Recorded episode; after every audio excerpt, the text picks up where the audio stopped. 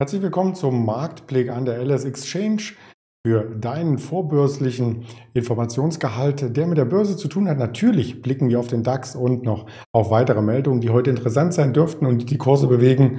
Direkt nach dem Intro geht's los.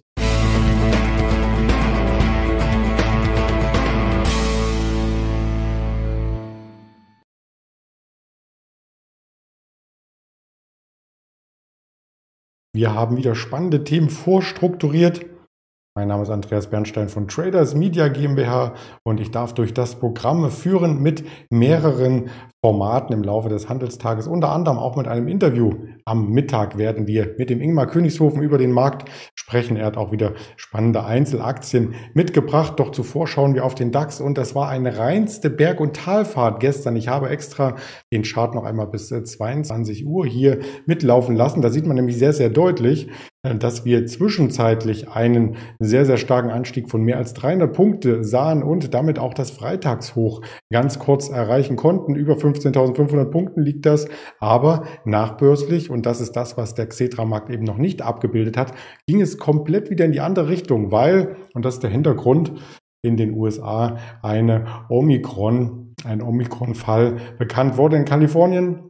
Und deswegen waren die US-Werte etwas verschnupft. Ein bisschen vergleichbar wie vor zwei Tagen in Japan, als es den Fall gab. Da ist der Nikkei auch erst einmal stark nach unten gelaufen, konnte sich am Folgetag wiederholen. Also gestern US-Börse schwach geschlossen durch alle Indizes hinweg. Auch das hat sich jetzt wieder revidiert in der Vorbörse. Die wollen wir uns gerne einmal hier mit anschauen und die habe ich vorbereitet auf der Seite ls-x.de und von gestern den Update, das Update hier zu vollziehen, dann sieht man nämlich sehr, sehr deutlich, dass wir von den Tiefs 22, 23 Uhr uns auch schon wieder ordentlich nach oben gearbeitet haben. Also die Kurslücke zu gestern zum Xetra-Markt ist dann gar nicht mehr so groß.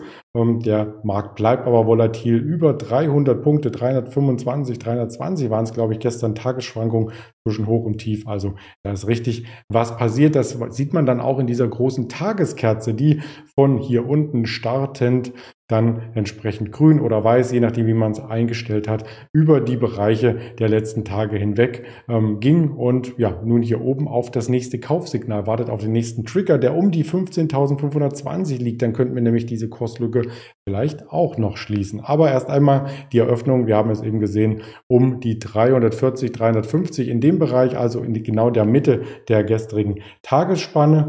Und wir sind auch einmal komplett gedreht vom Sentiment. Vor zwei Wochen sprachen wir noch über die 86 hier beim Fear and Creed Index, extreme Gier. Nun sind wir in extremer Angst im Territorium bei 22. Also einmal komplett zurück. Die Frage ist, geht es noch weiter? Geht der Zeiger noch weiter oder schnippt er jetzt ähm, zurück?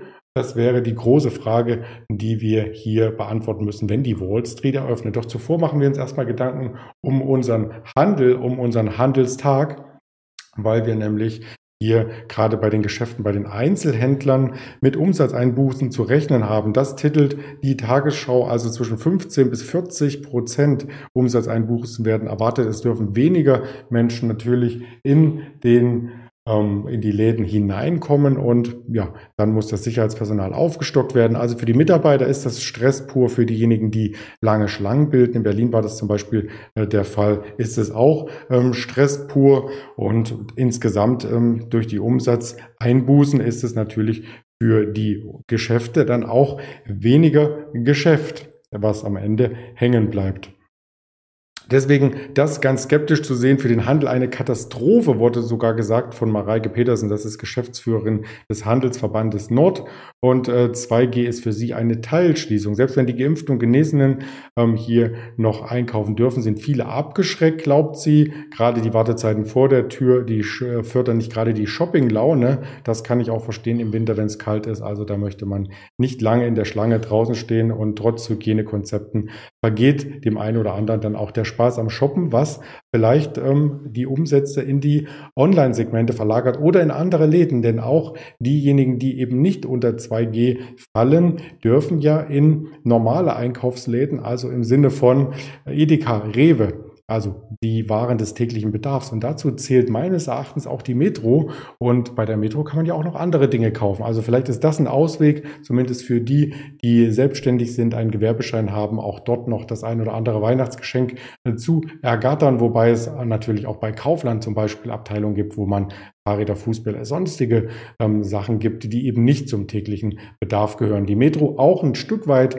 ähm, abgeschlagen, jetzt wieder auf der Unterseite, könnte jetzt aber bei der 10-Euro-Marke eine technische Gegenreaktion zeigen. Heute Morgen leicht im Plus, ganz minimal und das sind auch die Tiefs, die wir aus den Sommermonaten hier hatten. Also ähm, da bin ich gespannt, ob die Metro sich stemmen kann gegen die anderen Händler ähm, als Großkonzern oder vornehmlich auch für Großkunden ausgerichtet, für Gastronomen, haben sie es ja pauschal schon in einem Lockdown schwer. Aber vielleicht mit dem anderen Sortiment dann noch einmal einen kleinen Umsatzbooster erlangen.